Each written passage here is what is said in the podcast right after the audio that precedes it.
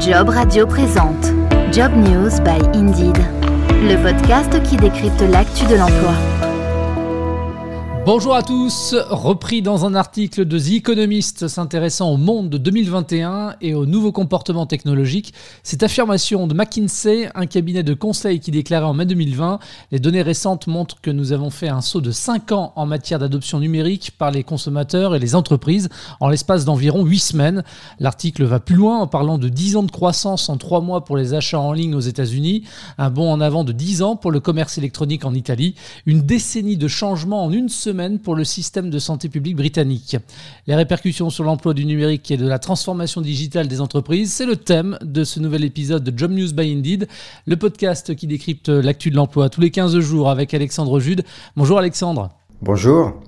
Je rappelle que vous êtes euh, économiste et que vous faites partie du Hiring Lab d'Indeed pour la France, le métamoteur de recherche d'offres d'emploi.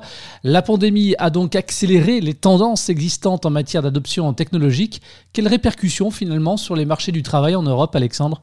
L'effet immédiat le, plus évident, c'est évidemment le, le, formidable essor du télétravail, puisque quand on regarde les courbes, on a un, poids du télétravail dans l'ensemble des annonces, c'est-à-dire des emplois qui sont proposés disponibles en télétravail qui sont quasiment multipliés par deux, voire trois selon les pays par rapport au, début de la crise. Si on devait en isoler véritablement euh, un, effet principal, c'est cet, effort, cet essor du télétravail. Alors, ce même article auquel je faisais référence en introduction parle de texcélération. Encore faut-il réussir à prendre le train qui file en pleine vitesse.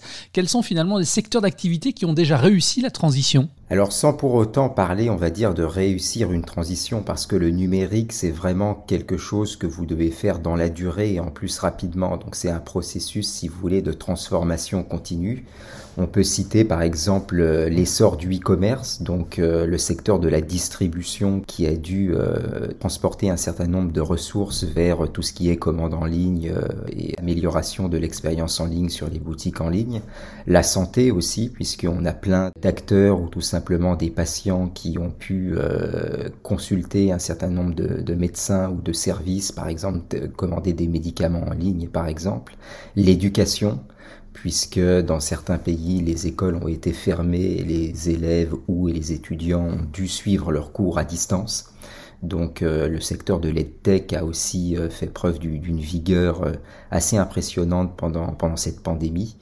Et aussi pour finir, peut-être aussi les services financiers, puisque énormément de gens se sont mis à, au paiement dématérialisé avec un recul quasi symétrique du cash. Donc il n'est pas exclu que dans les années et les mois à venir, le secteur des services financiers poursuive sur cette lancée et qu'on voit de plus en plus d'innovation numérique dans le secteur de la finance. Alors on va dire clairement qu'effectivement la pandémie a permis d'accélérer cette euh, transformation digitale, mais quand même, est-ce qu'on constate euh, certains secteurs d'activité qui sont restés en gare finalement au point mort? Alors moins des secteurs, moi je dirais plutôt que ce sont des disparités au sein des secteurs, c'est-à-dire des disparités entre entreprises. Il y a sans doute des entreprises effectivement qui sont moins en état de prendre le train de cette transformation digitale. Je pense des entreprises qui par exemple ont des marges un peu faibles et donc qui auront du mal à investir, que ce soit dans des nouvelles solutions logicielles, dans des solutions cloud ou tout simplement dans des professionnels du numérique. Ces entreprises-là sont en plus de la crise particulièrement fragilisées par le contexte actuel. Alexandre, en mars 2020, quelques jours avant le début du premier confinement en France, euh, vous indiquiez dans un poste que près d'un Français sur cinq n'avait pas ou peu accès à l'informatique et que la fracture numérique ou l'électronisme commençait à peser sur l'efficacité des services publics et la compétitivité des entreprises. Deux confinements et un couvre-feu plus tard, surtout un an plus tard, on en est où en France? Est-ce que euh, la donne a changé avec la transformation digitale imposée. Alors on ne peut pas vraiment dire que la donne a changé malheureusement, en tout cas pas fondamentalement, puisque ce qu'on constate, ce que cette crise a aussi euh, permis de mettre en évidence, c'est euh, finalement que la fracture numérique était toujours bien là, je vous parlais de l'EdTech tout à l'heure. On sait qu'il y a par exemple un certain nombre d'élèves dans des départements ou dans des zones euh, plus défavorisées. Hein. En France, on appelle ça les, zones d'éducation prioritaire, par exemple, qui avaient euh, peu d'outils informatiques disponibles à la maison et donc qui potentiellement avaient des difficultés pour suivre les cours. C'est vrai aussi dans le supérieur pour les étudiants. C'est vrai par exemple pour les personnes âgées qui, si elles n'avaient pas un accès facile au numérique, ont pu se sentir encore plus euh, isolés, encore plus marginalisés pendant cette crise. Donc euh, on a effectivement une, une explosion de l'importance du numérique dans nos tâches quotidiennes, mais les problèmes structurels restent là, c'est-à-dire une, une fracture numérique qui fait que la pénétration du numérique, des ordinateurs, des smartphones est peut-être euh, euh, moins importante dans un certain nombre de territoires, en particulier les territoires ruraux, dans un certain nombre de milieux sociaux aussi, par exemple. Et ça, ça crée des difficultés qui vont venir se surajouter aux, aux difficultés sanitaires euh, et aux, et aux impacts directs de la crise. Et finalement, et là encore, des disparités. Euh, à la même époque, en mars 2020, vous euh, avez publié un rapport sur le marché du travail du numérique en France. Et pour le rédiger, vous vous étiez appuyé sur les données du moteur de recherche Indeed, qui, je le rappelle, agrège l'intégralité des offres d'emploi sur Internet. Comment est-ce que finalement vous y êtes pris et quels ont été les angles retenus pour les besoins de ce rapport? Alors l'idée, c'était d'avoir tout simplement une approche, on va dire, multifactorielle. Première approche, c'était une approche territoriale. Ça nous intéressait beaucoup de voir les disparités, encore une fois, entre les territoires. À l'époque, on parlait énormément de l'opposition entre les métropoles et le reste du pays. Donc ça, c'était la première approche. La deuxième approche était une approche plus sectorielle, plus marché, où on essayait de voir un peu comment, euh, comment fonctionnait le marché du recrutement des professionnels du numérique. On sait qu'il y a un certain nombre de problèmes hein, qui sont reliés à ce marché. Le fait qu'il y a euh, tout simplement euh, peu de talents qui sont disponibles, qu'on a un problème de formation, qu'on a aussi peut-être un problème de budget pour un certain nombre d'entreprises pour recruter des professionnels du numérique. Donc ça, c'était la deuxième approche.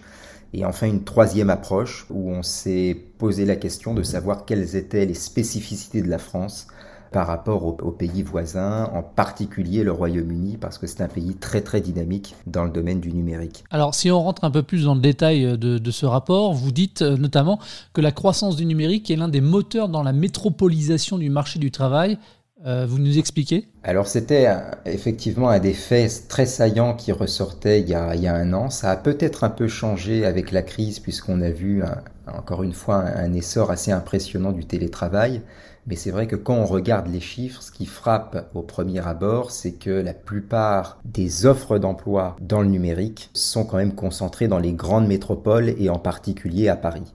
Quand on regarde le marché du recrutement des professionnels du numérique, vous avez 45% des offres qui sont en région parisienne, contre, si on regarde l'ensemble des offres, tout secteur confondu, seulement 36%. Donc il y a vraiment une très très forte surreprésentation de la région parisienne dans les annonces d'emploi du numérique. Alors d'un point de vue géographique, ce que vous êtes en train de nous dire, c'est que finalement le développement du numérique accentue les disparités, voire même va engendrer des inégalités d'une région à l'autre. Voilà, sous réserve du fait que peut-être beaucoup de ces postes à l'avenir pourraient se faire en télétravail et donc forcément des gens qui pourront peut-être aller travailler à distance dans d'autres régions. Mais encore une fois, oui, ce qu'on constate, c'est que là où il y a une forte concentration de professionnels du numérique, il y a aussi une forte concentration de hauts salaires et donc une montée des inégalités hein, qui va se faire par plusieurs canaux. Un canal qui est très euh, concret, par exemple, c'est celui des prix immobiliers qui va contribuer par son augmentation à pousser les catégories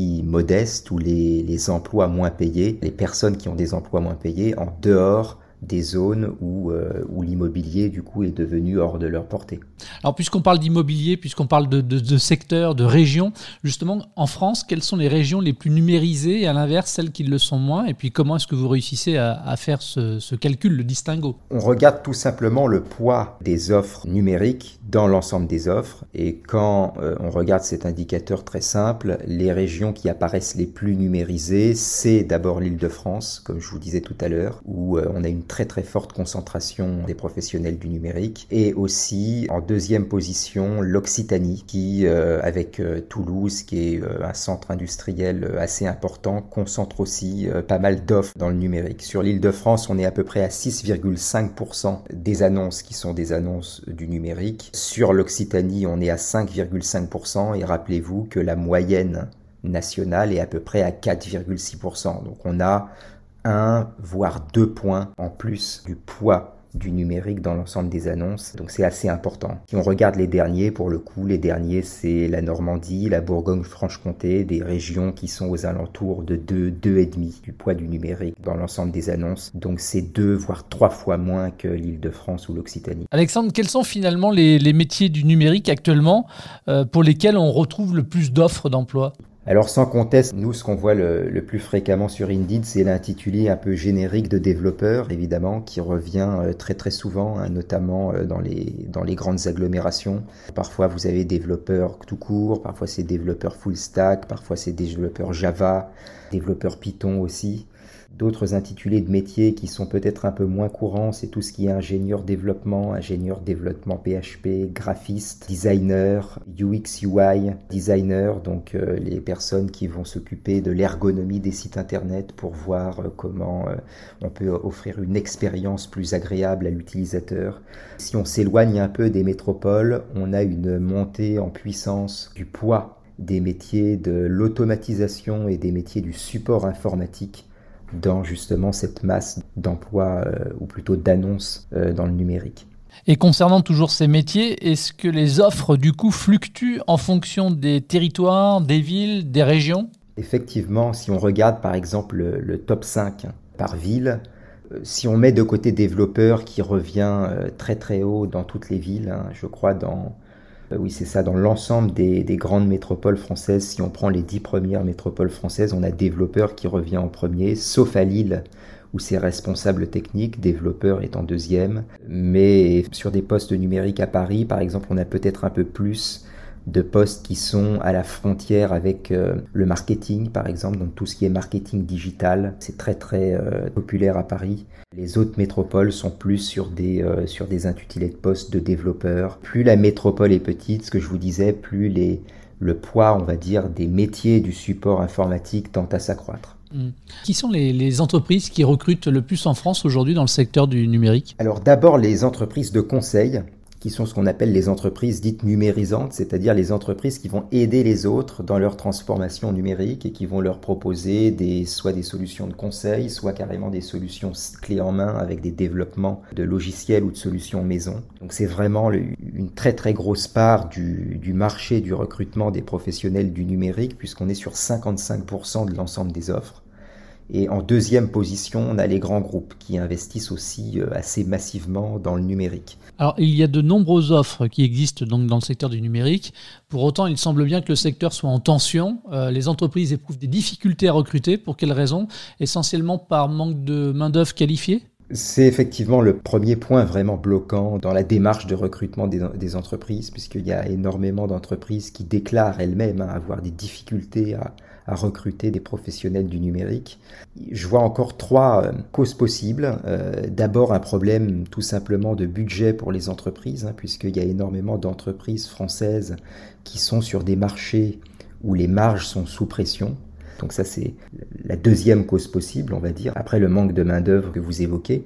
Troisième cause possible euh, le fait que de plus en plus de professionnels du numérique choisissent tout simplement de travailler en freelance, puisque sur euh, un certain nombre de métiers, en raison de ce manque de main-d'œuvre, du fait que on est quand même sur des emplois qui sont à forte valeur ajoutée, à forte qualification sur un marché du travail tendu, bah forcément vous avez la possibilité entre guillemets d'imposer votre salaire aux entreprises et donc vous pouvez passer en freelance. Du coup, il y a énormément de professionnels du numérique qui font ça soit en auto-entrepreneur, soit en freelance en montant leur propre entreprise et donc c'est beaucoup plus attractif pour eux en termes d'indépendance et d'organisation personnelle. La quatrième cause possible, c'est aussi le fait que on a des concurrents à l'étranger qui sont très très en avance sur le plan technologique et c'est quand même très tentant pour un, professionnel du numérique qui serait à la pointe de son domaine de spécialité d'aller voir dans la Silicon Valley ou, euh, ou dans d'autres pays euh, qui sont peut-être euh, plus en avance sur nous sur le développement de leur écosystème numérique pour justement profiter des effets de réseau et aussi évidemment des salaires plus importants. Est-ce que l'on prend le chemin en France de cette montée en compétence des candidats? Alors il y a beaucoup de choses qui sont faites, il faut pas non plus être, être trop pessimiste puisqu'on a vu plein d'initiatives, que ce soit des initiatives privées comme par exemple Xavier Niel qui va proposer des formations dans son école 42, des, qui va lancer des incubateurs, des initiatives publiques aussi, euh, que ce soit dans l'enseignement supérieur ou qu'on regarde quand même les programmes, il y a énormément de modules d'électifs qui tiennent euh, à l'analyse des données, euh, au code et au développement qui sont intégrés dans les cursus. Donc il y a quand même énormément de, de choses qui bougent. Dans les entreprises aussi, on sent quand même qu'il y a eu, surtout à la suite de cette crise, une vraie prise de conscience. Mais si on se compare, encore une fois, on reste quand même assez en retrait sur les pays anglo-saxons ou des pays comme l'Allemagne sur beaucoup beaucoup de points. Si on regarde par exemple le télétravail, on constate que énormément d'entreprises restent encore très très réticentes à expérimenter totalement le télétravail. Donc on constate des progrès, mais il faut aller encore plus vite si on veut encore une fois combler l'écart avec les meilleures entreprises et les pays qui sont les plus en pointe euh, euh, dans ces domaines-là. Merci Alexandre. Merci à vous. Ça s'appelle Job News by Indeed et c'est le podcast qui décrypte l'actu de l'emploi, disponible sur l'ensemble des plateformes de diffusion de podcasts. Et le prochain épisode, c'est dans 15 jours. Merci de votre fidélité. Job Radio vous a présenté Job News by Indeed, le podcast qui décrypte l'actu de l'emploi.